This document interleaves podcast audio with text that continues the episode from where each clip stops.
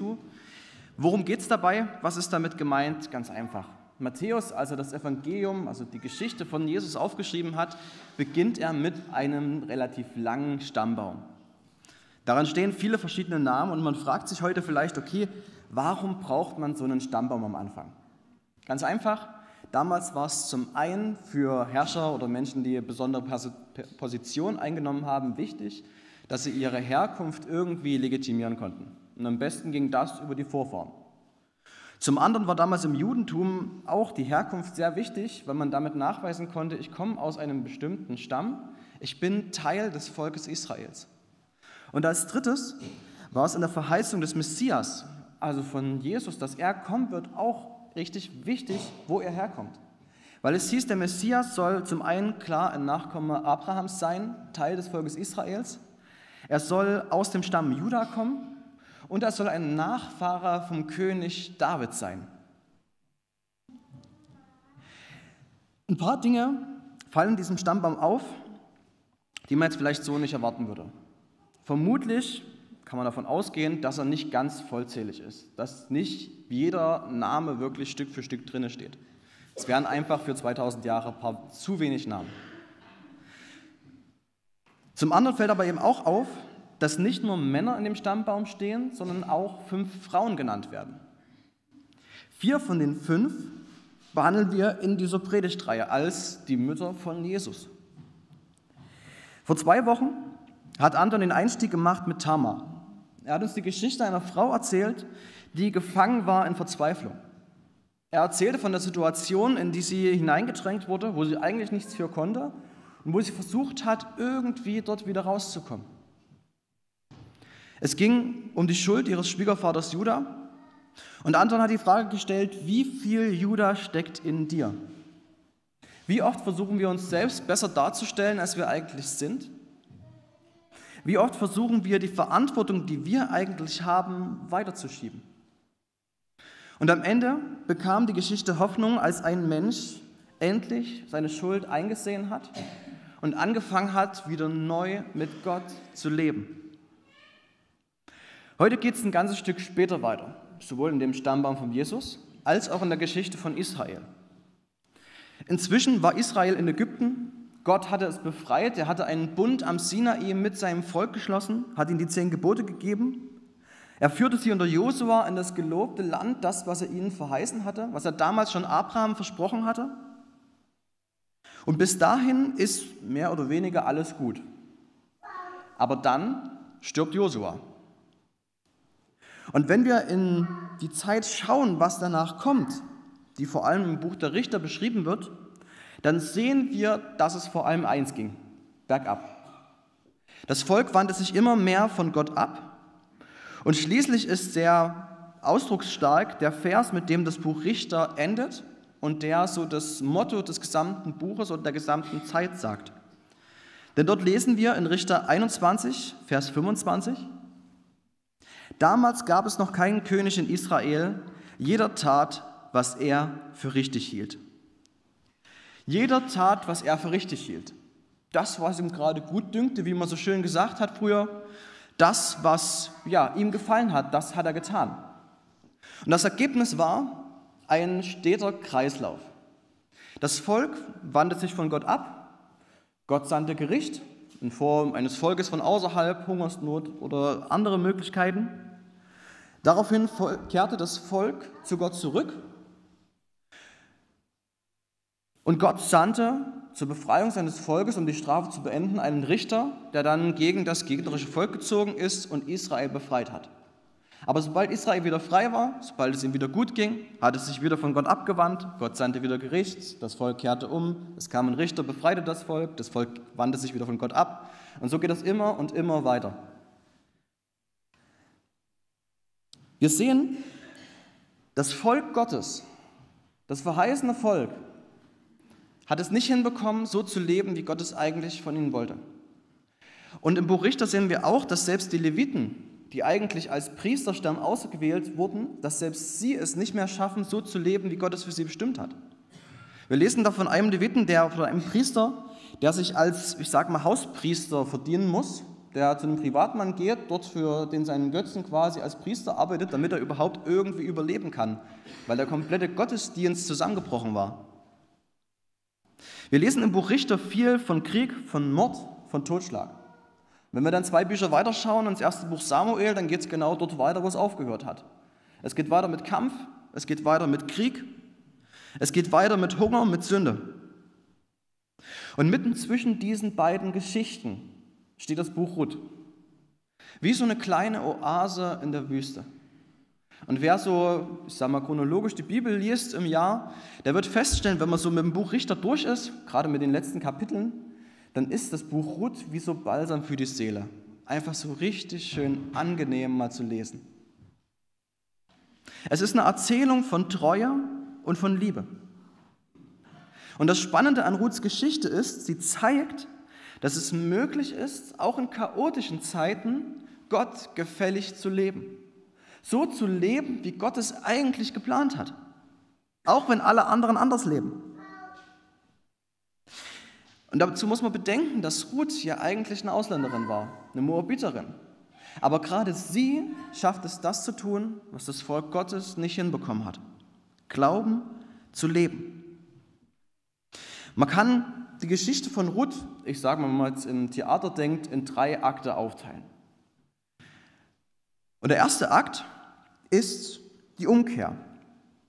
Und ich lese mit euch mal den Anfang von der Geschichte Ruth. Ich werde allgemein relativ viel mit euch lesen heute, weil das Buch Ruth einfach sehr dazu einlädt.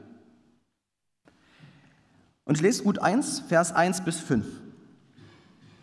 Als Israel noch von den Richtern geführt wurde, brach einmal eine Hungersnot im Land aus. Da zog ein Mann mit seiner Frau und seinen beiden Söhnen von Bethlehem in Juda weg, um sich als Fremder in der fruchtbaren Gegend im Hochland Moabs niederzulassen. Der Mann hieß Elimelech, seine Frau Naomi und seine Söhne Machlon und Kilion, Ephratiter aus Bethlehem in Juda. Als sie dann im Ackerland Moabs wohnten, starb Elimelech, und Naomi blieb mit ihren beiden Söhnen allein zurück. Diese heirateten zwei moabitische Frauen, Orpa und Ruth. Doch zehn Jahre später starben auch Machlon und Kilion, sodass die Frau ohne Mann und Söhne allein zurückblieb. Wie schon gesagt, wir leben hier in der Zeit der Richter. Es war eine große Hungersnot ausgebrochen. Manche gehen davon aus, es könnte die Hungersnot sein, die mit Gideon kam, als die Indianiter immer wieder in Israel eingefallen sind und die Ernte geraubt haben. Es kann aber auch eine ganz andere Hungersnot gewesen sein. Ich kann mir vorstellen, dass Gott vielleicht auch das ein oder andere Mal mehr eine Hungersnot geschickt hat, damit Israel endlich mal begreift, was sie eigentlich machen. Elimelech zieht mit seiner Familie aus dem verheißenen Land weg nach Moab. Es erinnert ein bisschen an Abraham, der damals zwar in dem Land gelebt hat, was Gott ihm verheißen hat, aber während der Hungersnot nach Ägypten gezogen ist, um beim Pharao sich Hilfe zu holen. Diese Entscheidung hat so ein bisschen einen faden Beigeschmack. Man hatte das Gefühl, Elimelech hat vergessen, dass Gott ihn ja eigentlich versorgen will. Und das Spannende ist dabei, Elimelech, der Name bedeutet, mein Gott ist König. Mein Gott ist König. Und wenn man sich das mal ein bisschen im Kopf weiterdenkt, heißt es eigentlich, der Mann, der heißt, mein Gott ist König, vertraut nicht mehr darauf, dass sein König ihn versorgen kann, geht zu einem anderen König, um dort sich irgendwie Hilfe zu holen. Nachdem sie in Moab angekommen sind, sehen wir, dass Elimelech recht bald stirbt. Es kann sein, dass er schon älter war, einfach durchs Alter gestorben ist. Kann auch sein, dass es irgendwo ein Stück Gericht war Gottes, der gesagt hat, hey Elimelech, das war nicht richtig, dass du weggegangen bist aus dem Land, dass du mir nicht vertraut hast. Aber wir sehen auch, und darauf liegt ein Stück eine Betonung, dass jetzt seine Söhne zwei Moabiterinnen heiraten. Vielleicht war Elimelech so weit und hat gesagt, okay, schauen, wie es dort läuft und nach einer gewissen Zeit, wenn es in Israel wieder besser ist, gehen wir wieder zurück. Aber wir halten uns an das, was Gott uns geboten hat. Ne, keine Ehen einzugehen mit Menschen aus anderen Ländern, wirklich unsere Linie in Israel reinzuhalten. Und jetzt, wo der Vater gestorben ist, sagen sich die Söhne, okay, jetzt ist ja der Weg frei, jetzt können wir heiraten, wen wir wollen. Und so heiraten sie Ruth und Orpa. Aus der Übergangslösung wie es so oft ist, wird letztendlich eine längere Zeit, insgesamt zehn Jahre. Und nach diesen zehn Jahren kommt zum einen die Nachricht an, okay, Israel, die Hungersnot ist zu Ende. Ihr könntet jetzt wieder zurück in euer Land gehen. Aber wahrscheinlich zur selben Zeit ungefähr erfahren wir auch, dass beide Söhne von Ruth gestorben sind. Warum, wird auch hier wieder nicht erwähnt. Vielleicht wollten sie dort bleiben, vielleicht gab es einen anderen Grund. Ich weiß es nicht. Aber am Ende steht auf jeden Fall Naomi oder Naomi, je nachdem, nach welcher Schreibweise man geht, ähm, alleine mit ihren beiden Schwiegertöchtern da. Theoretisch waren Ruth und Orpa jetzt frei, wieder zu heiraten, wegzugehen von Naomi und zu ihrer Familie zurückzugehen, um dort wieder neu einen Partner zu finden, neu eine Ehe zu schließen. Denn die Schwagerehe, wie wir sie letztes Mal bei, von anderen gelernt haben, konnte ja nicht vollzogen werden. Es gab einfach keinen Sohn mehr von Naomi. Zum anderen hieß es aber auch, dass für Naomi jegliche soziale Versorgung wegfiel. Sie hatte keinen Mann mehr, sie hatte keine Söhne mehr, sie hatte keine Aussicht auf ein Erbe. Damit war sie komplett auf sich allein gestellt. Irgendeine Versicherung, irgendeine Hilfe vom Staat gab es damals nicht. Und so reiste sie los mit ihren Schwiegertöchtern wieder zurück in Richtung Heimat. Denn dort wusste sie, hat Gott es zumindest geregelt, dass die Armen sich von den Feldern was holen können, dass sie irgendwie selbst dafür sorgen können, dass sie wenigstens etwas zu essen haben. Doch auf dem Weg in die Heimat kommt sie zum Nachdenken. Und sie stellt fest, eigentlich, wenn ich jetzt meine Schwiegertöchter mitnehme, die haben dort keine gute Perspektive. Sie sind als Ausländer es war damals geregelt, dass Moabiter selbst bis in die zehnte Generation kein Teil von Israel werden dürfen. Das heißt, wenn sie nach Israel kommen, ist die Aussicht sehr, sehr, sehr gering, dass sie irgendwie einen Partner finden, dass sie wieder heiraten können, dass sie eine Perspektive haben, dass sie Ruhe finden können. Und zum anderen, denke ich mir, spielt auch eine Rolle, dass die beiden Frauen Naomi immer wieder erinnert haben an den Verlust, den sie in Moab erlebt hat. An das, was sie dort verloren hat. Und so wendet sie sich zu ihnen und spricht dann in Ruth 1, Vers 8. Da sagte Naomi zu ihnen, kehrt um und geht wieder zu euren Müttern zurück. Ja, aber der Herr möge euch all das Gute vergelten, das ihr den Verstorbenen und mir erwiesen habt. Naomi gibt die beiden Frauen frei. Sie schickt sie zurück in ihre Heimat, zurück zu ihren Eltern, um dann eben wieder neu auf die Suche nach einem Partner gehen zu können.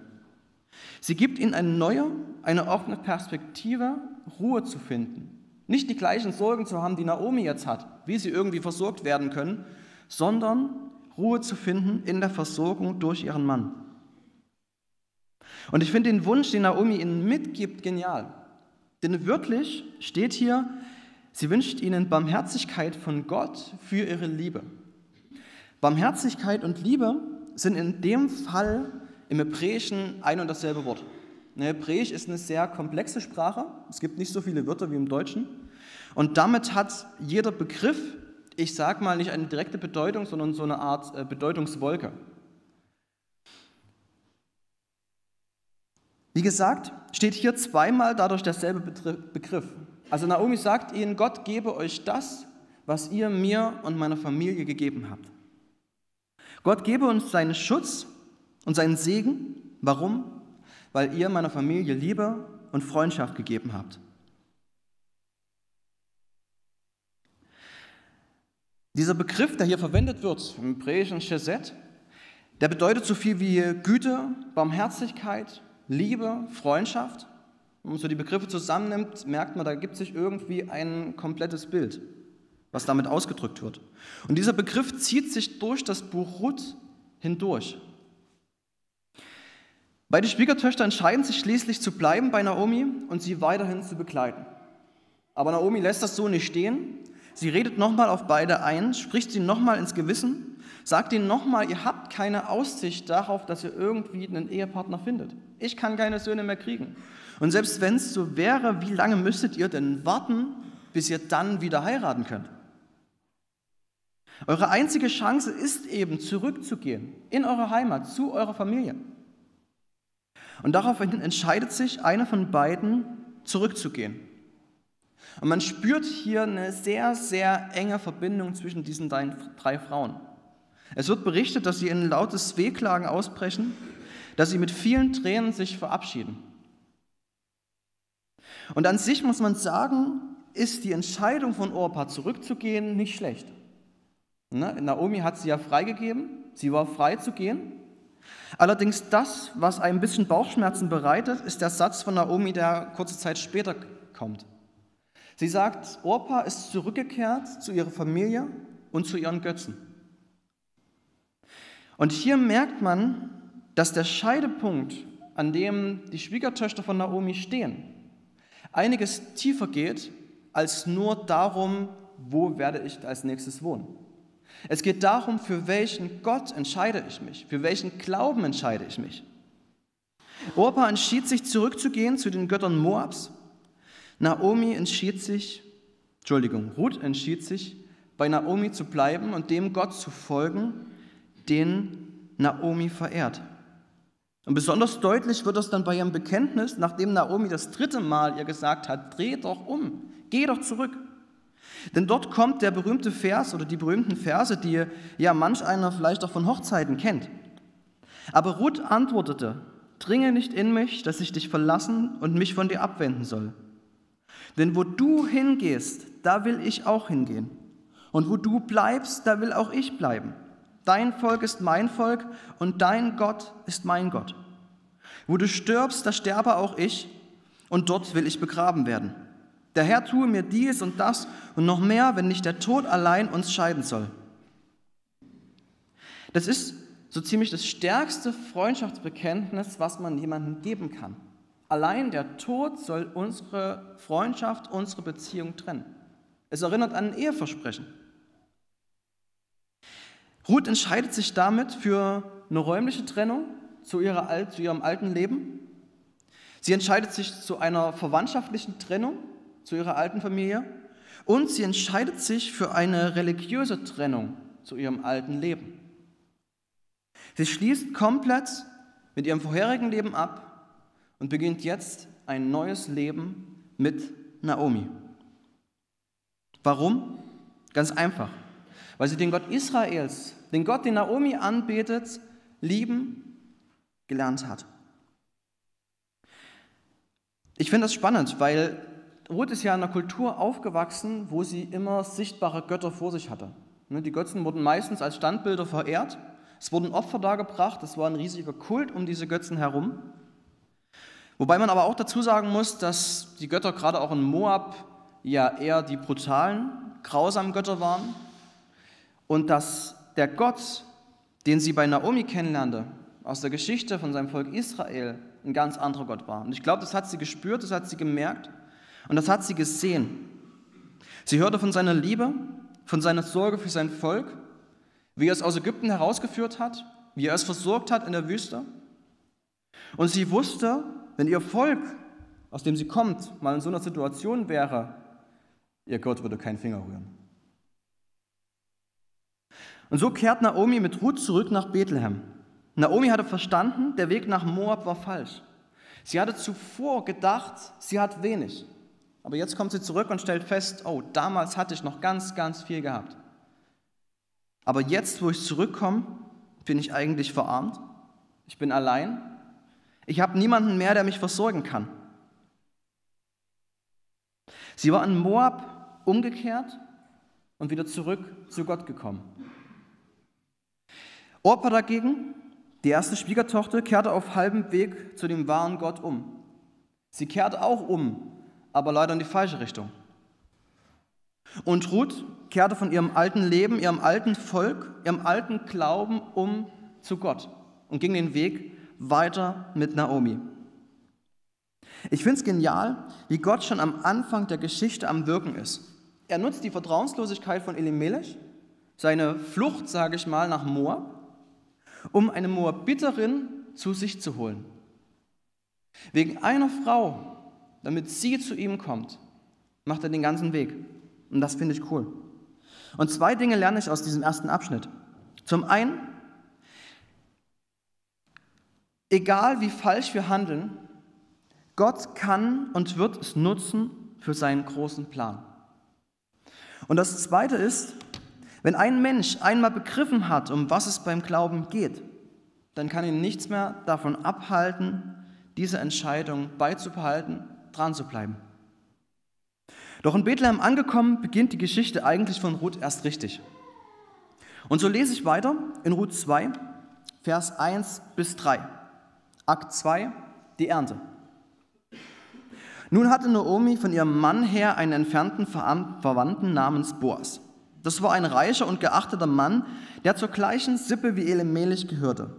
Eines Tages sagte die Moabiterin Ruth zu Naomi, ich möchte gern hinausgehen und die Ähren auflesen, die auf dem Feld liegen geblieben sind. Irgendjemand wird es mir sicher erlauben. Geh nur, meine Tochter, sagte Naomi. Ruth kam zu einem Feld und las Ähren hinter den Schnittern auf. Es fügte sich, dass das Feldstück zum Besitz von Boas gehörte. Was für ein Zufall. Ich finde es cool, wenn man ins Hebräische wieder reinschaut, steht hier tatsächlich ein doppelter Zufall. Wörtlich steht hier, ihr Zufall aber fand zufällig, dass sie sich auf dem Feld fand. Wir wissen natürlich, die Zufälle, die wir als Menschen erleben, sind nicht wirklich Zufälle. Irgendwo ist da jemand, der im Hintergrund seine Finger im Spiel hat, der die Fäden zieht. Ruth hat sich entschieden, für ihre Schwiegermutter zu sorgen. Sie übernimmt das Ehrenlesen auf dem Feld. Sie erspart dadurch ihrer Schwiegermutter klar die harte Arbeit, ne, den ganzen Tag sich zu bücken, alles aufzusammeln, das Laufen und so weiter. Aber sie erspart ihr auch die ja, sagen wir, soziale Schande oder den Gesichtsverlust, der daraufhin gefolgt wäre. Naomi war wahrscheinlich ja, relativ reich gewesen, als sie mit ihrem Mann auszog nach Moab. Und die Menschen kannten sie natürlich noch von früher. Nach dem Gesetz des Moses hieß es, dass bei der Ernte, sowohl bei der Gersten- als auch Weizenernte, die Schnitter zwar die Ähren abschneiden durften und sammeln konnten, aber dass sie keine Nachlese halten durften. Das heißt, alles, was auf dem Weg bei der Ernte herunterfiel, was aus den Ähren oder aus den Gaben wieder herausfiel, musste liegen gelassen werden, damit die Armen, die Witwen, die, die keine Arbeit haben, die keine Versorgung haben, sich das nehmen können und davon leben können. Dass sie jetzt auf die Gunst der Besitzer angewiesen ist, auf deren Erlaubnis auf den Feldern zu sammeln, zeigt eigentlich auch wieder, wie gottlos Israel mittlerweile geworden war. Denn das eigentliche Recht, was Gott den Armen zugesprochen wurde, wurde jetzt nochmal durch die Besitzer in gewisser Weise eingeschränkt. Boas kommt nun vom Feld, von der Stadt zum Feld und direkt fällt ihm Ruth auf. Ich denke mal, da wird die meisten im Dorf gekannt haben, in der Stadt gekannt haben. Der wusste, welche Armen auf seinem Feld am Lesen sind. Und jetzt ist er auf einmal eine neue, junge Frau. Und er fragt seinen Vorsteher, sag mal, wer ist denn das eigentlich? Ich kenne sie nicht, wo kommt sie her? Und der Vorsteher erzählt ihm die Geschichte von Ruth. Und dabei betont er eines ganz besonders. Von früh bis abends ist sie jeden Tag auf diesem Feld. Und er sagt den Satz, sie bleibt nicht lange zu Hause sitzen. Das ist ein gutes Zeugnis. Er betont, Ruth ja, lässt nichts anbrennen. Sie kommt früh, fängt an zu arbeiten, irgendwann abends geht sie nach Hause, macht ihrer Schwiegermutter was zu essen, dann geht sie schlafen und kommt am nächsten Tag wieder. Boas bewundert dies was sie für Naomi getan hat, was sie immer noch für sie tut. Und daraufhin bekommt sie ein paar Vorrechte. Ne, er garantiert ihr zum einen während der gesamten Erntezeit ein Leserecht, das heißt, dass sie dort sammeln darf. Er gibt ihr den ersten Platz bei der Nachlese vor allen anderen, die danach sammeln. Er schützt sie. Er nimmt ihr die Arbeit des Wasserschöpfens ab. Sie darf direkt von dem mittrinken, was die Knechte am Schöpfen sind. Und später lesen wir noch, dass er sogar seinen Schnittern anweist, aus den Gaben, die sie gebunden haben, noch ein paar Halme rauszuholen, sie noch extra hinzulegen, damit Ruth noch ein paar mehr sammeln kann. Das ist schon ein bisschen süß irgendwie. Doch er nennt auch seinen Grund für sein Handeln. Das lesen wir dann in Vers 11 und 12. Boas entgegnete, man hat mir genau berichtet, was du nach dem Tod deines Mannes für deine Schwiegermutter getan hast. Du hast Vater, Mutter und Heimat verlassen, bist zu einem Volk gegangen, das du vorher nicht kanntest. Jahwe möge dir dein Tun vergelten und dich reich dafür belohnen. Jahwe, der Gott Israels, zu dem du gekommen bist, um Schutz unter seinen Flügeln zu finden.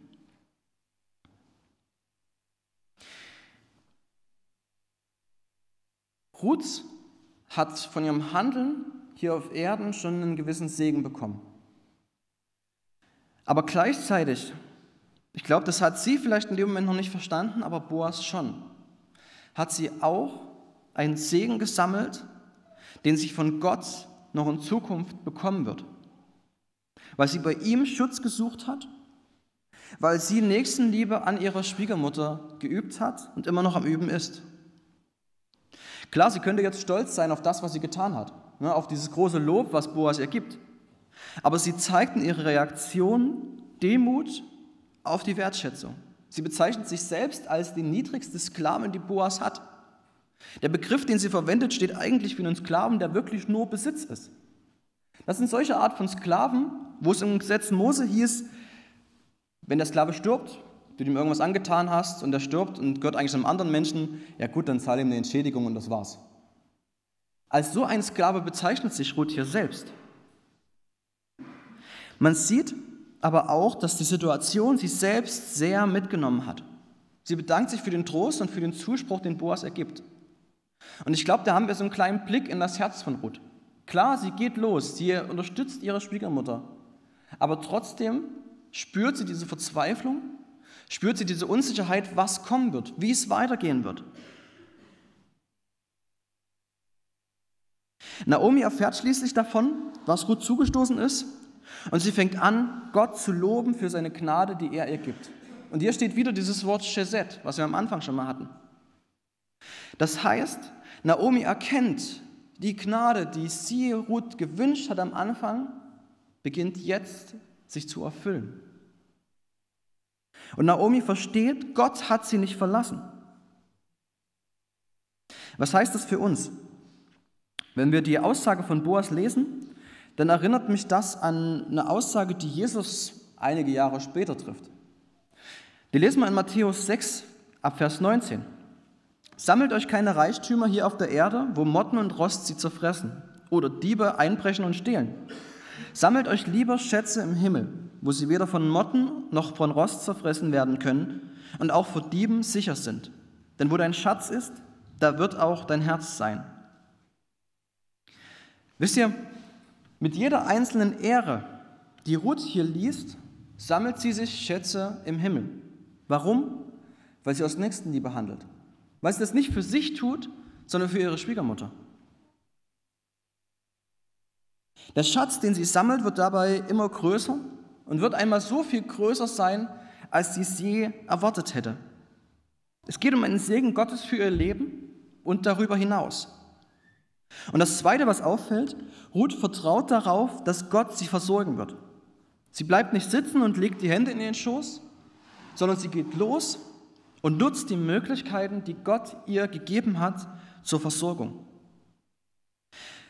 Ich glaube, wir neigen oft dazu zu sagen, Gott macht das schon. Wir setzen uns hin in unseren gemütlichen Sessel und warten darauf, dass Gott jetzt handelt. Er hat ja versprochen, er wird uns versorgen, also soll er jetzt auch mal handeln. Und dann wundern wir uns nach einigen Tagen, Wochen, je nachdem wie viel Geduld wir haben, vielleicht auch Monaten, dass immer noch nichts passiert ist. Dass wir immer noch am gleichen Stand sind, dass es in unserem Leben vielleicht noch weiter bergab gegangen ist Und ich glaube, das liegt daran, dass es an uns liegt, im Vertrauen loszugehen. Ich habe bei mir am Schreibtisch, wenn ich meine Vorbereitungen mache, einen Satz kleben, den einer meiner Lehrer im Studium mal gesagt hat. Und zwar hat er gesagt, bete so, als wäre jede Vorbereitung umsonst und bereite dich so vor, als wäre jedes Gebet umsonst. Letztendlich heißt das, vertraue auf Gott, dass er alles tun wird aber tu auch alles, was in deinen Möglichkeiten steht. Beides wird sich am Ende ergänzen zu einem großen Ganzen, zu einem wunderbaren Plan. Das kann man auch so ziemlich jede Situation und jedes Handeln anwenden, auf, jedes, ja, auf jede Situation und jedes Handeln anwenden. Und ich glaube, darauf liegt Segen. Auf diesem aktiven Vertrauen auf Gottes Versorgung. Und damit kommen wir auch zum dritten Akt, die Ruhe. Drei Monate hat Ruth nun für Naomi gesorgt. Drei Monate lang ging die Ernte von Gersten und Weizen. Und Naomi entschied sich nun, ihrer Schwiegertochter etwas zurückzugeben. Sie entscheidet sich, Ruth endlich Ruhe zu geben. Das heißt, ganz einfach, einen Mann für sie zu finden. Und an der Stelle will ich euch kurz reinnehmen in das Konzept des Lösers, was hier immer wieder äh, eine sehr große Rolle spielt. Wenn, anders, Gott hat Israel das verheißene Land gegeben. Jeden einzelnen Israelit hat er einen Teil dieses Landes zum Besitz gegeben, als ganz persönliches Geschenk. Dieses Land wurde an die Söhne weitervererbt und musste dann spätestens nach sieben Jahren wieder zurückgegeben werden, wenn es denn aus Schuldengründen verkauft werden musste. Das Ganze war im Rahmen vom Alassia, fand das statt. Wenn dann kein Erbe vorhanden war, da ging das Land an den nächsten Verwandten weiter, sodass es in der möglichst nahen Familie blieb. Und wenn das Land, wie gerade schon erwähnt, wegen Armut verkauft werden musste, dann hatten die nahen Verwandten oder die nächsten Verwandten eine Art Vorkaufsrecht, damit es halt, wie gesagt, möglichst in der möglichst engen Familie wirklich blieb, der Besitz. Dazu kommt jetzt noch die Verbindung zur Schwagerehe, wie wir es letzte, nee, vor zwei Wochen bei Tama schon hatten. Das heißt, wenn jetzt eine Schwiegertochter existierte, dann war der nahe Verwandte dazu angehalten, diese Schwiegertochter zu heiraten, ihr einen Sohn zu geben. Und der Sohn galt dann als Sohn des Verstorbenen und bekam wiederum den Besitz zurück, den der Löser abgekauft hatte. Das heißt zu Deutsch, wenn Naomi jetzt Besitz hatte und den verkaufen musste, war es für einen Löser natürlich wirtschaftlich ein richtig gutes Geschäft. Er gab ein bisschen Geld aus, hatte einiges mehr an Land gewonnen und musste Naomi noch ein paar Jahre mit versorgen. Auf der anderen Seite aber, wenn jetzt eben eine Witwe des verstorbenen Erbes dazukam, musste er sie heiraten. Das heißt, er musste Naomi versorgen, er musste den Erben versorgen, er musste die weiteren Kinder versorgen, natürlich auch Ruth. Und am Ende kriegt er eigentlich nichts von seinem Geld zurück, was er ausgegeben hat für das Land, was er gelöst hat. Das heißt, wenn er nicht sehr rechtschaffen war oder einfach genug Geld hatte, konnte er sich das teilweise einfach nicht leisten. Und nun weiter in der Geschichte. Naomi gibt Ruth jetzt genaue Anweisungen, wie sie auf Boas zukommen soll. Es ist gut möglich, dass sie jetzt sogar erst ihre Trauerkleidung über den Tod ihres Mannes ablegte. Sie wusste, dass Boas auf dem Feld ja, das, Ende des, das Ende der Ernte vorbereitet, dass er am Wurfeln ist. Das heißt, das Getreide wurde ja gedroschen, dann in die Luft geworfen mit einer Wurfelschaufel und dann wurde der Spreu vom Weizen getrennt, wie man so schön bildlich sagt. Und der Wind ist in die Körner gefahren, die Spreu wurde weggeweht, die Körner sind nach unten gefallen, konnten eingesammelt werden. Das war der offizielle Abschluss der Ernte. Und da natürlich die fertigen Körner überall lagen und die Menschen jetzt sich gefreut haben, okay, die Ernte ist da, war natürlich die Chance relativ hoch, dass in der Nacht die bekommen und die fertigen Körner einsammeln und mitnehmen. Deswegen war es üblich, dass die Arbeiter am Ende der Ernte dort auf den Feldern schliefen, bei den Körnern, um sie zu beschützen. Und Achtung, jetzt wird romantisch. Ruth badet, sie salbt sich, sie zieht ihr gutes Kleid an und sie tut das, was Naomi für sie geplant hat. Sie sollte sich ordentlich machen, dann auf das Feld gehen, schauen, wo Boas schläft, ihm dann die Füße aufdecken und sich zu seinen Füßen legen.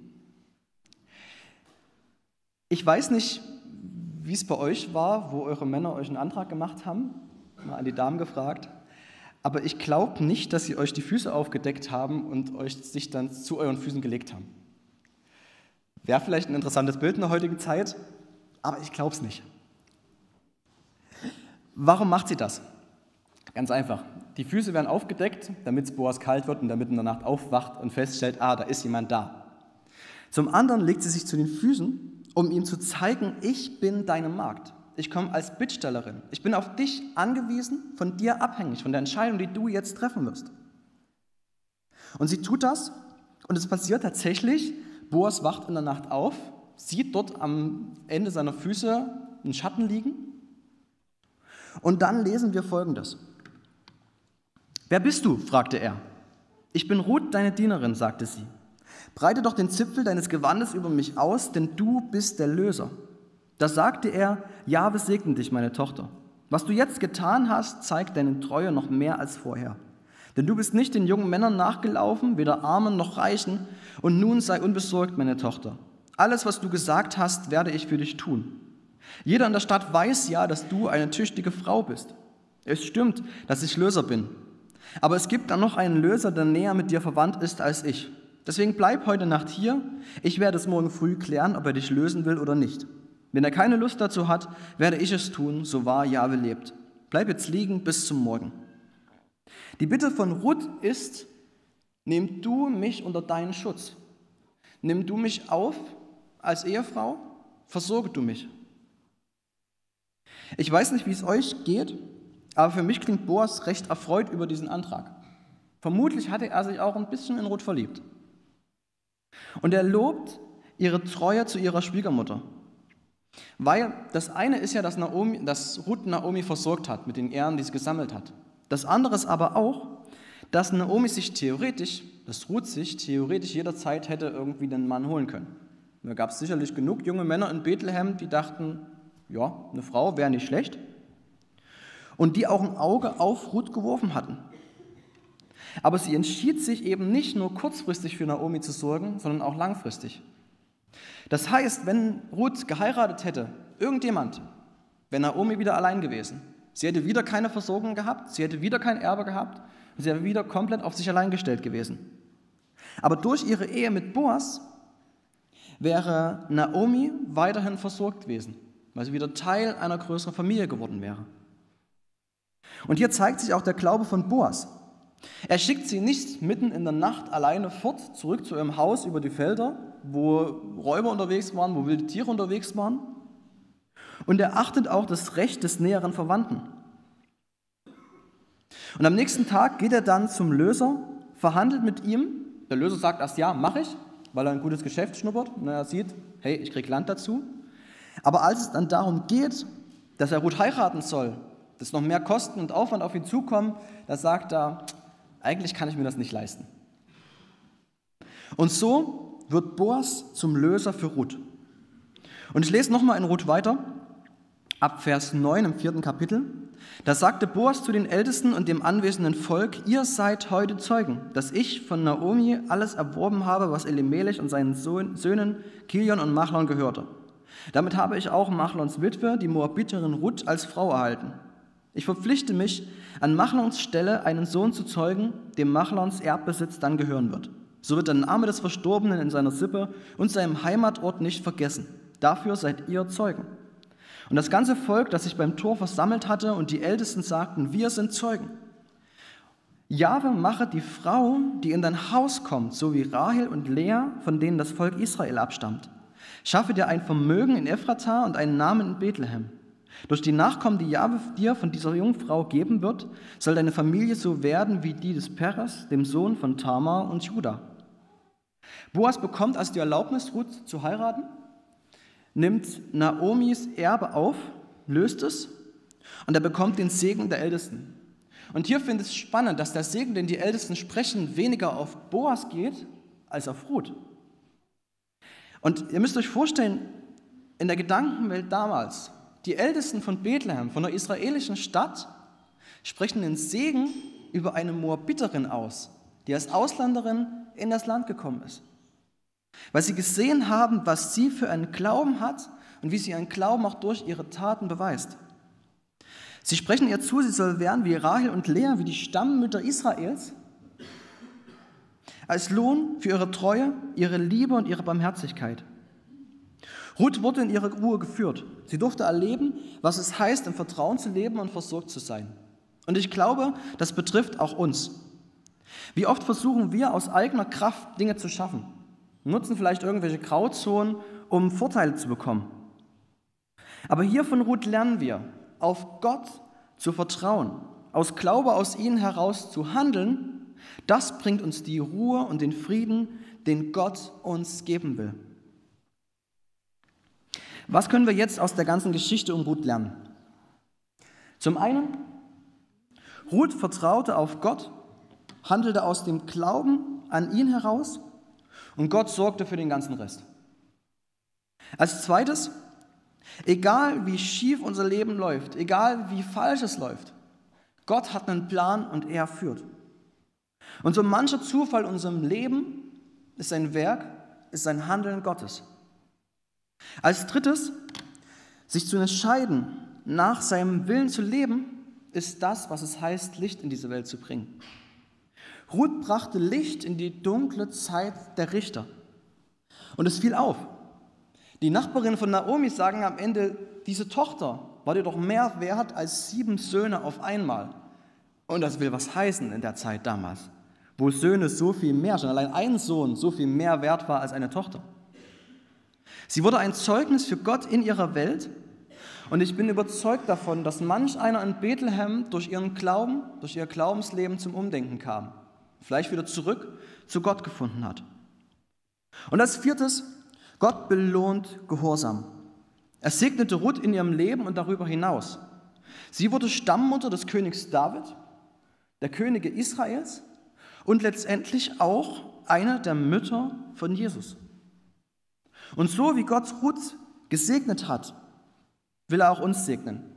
Wenn wir bereit sind, mit ihm zu leben, ihm zu vertrauen, mit ihm unterwegs zu sein und unserem Glauben an ihn, unserer Beziehung zu ihm auch Taten folgen zu lassen und sie herausleuchten zu lassen in unsere Beziehungen, die wir hier auf der Erde haben, in unserem Alltag.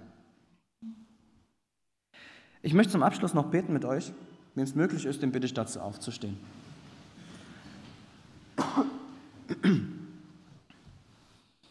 Herr, du großer Gott, ich danke dir für die Geschichte von Ruth, die wir lesen können in deinem Wort, ja.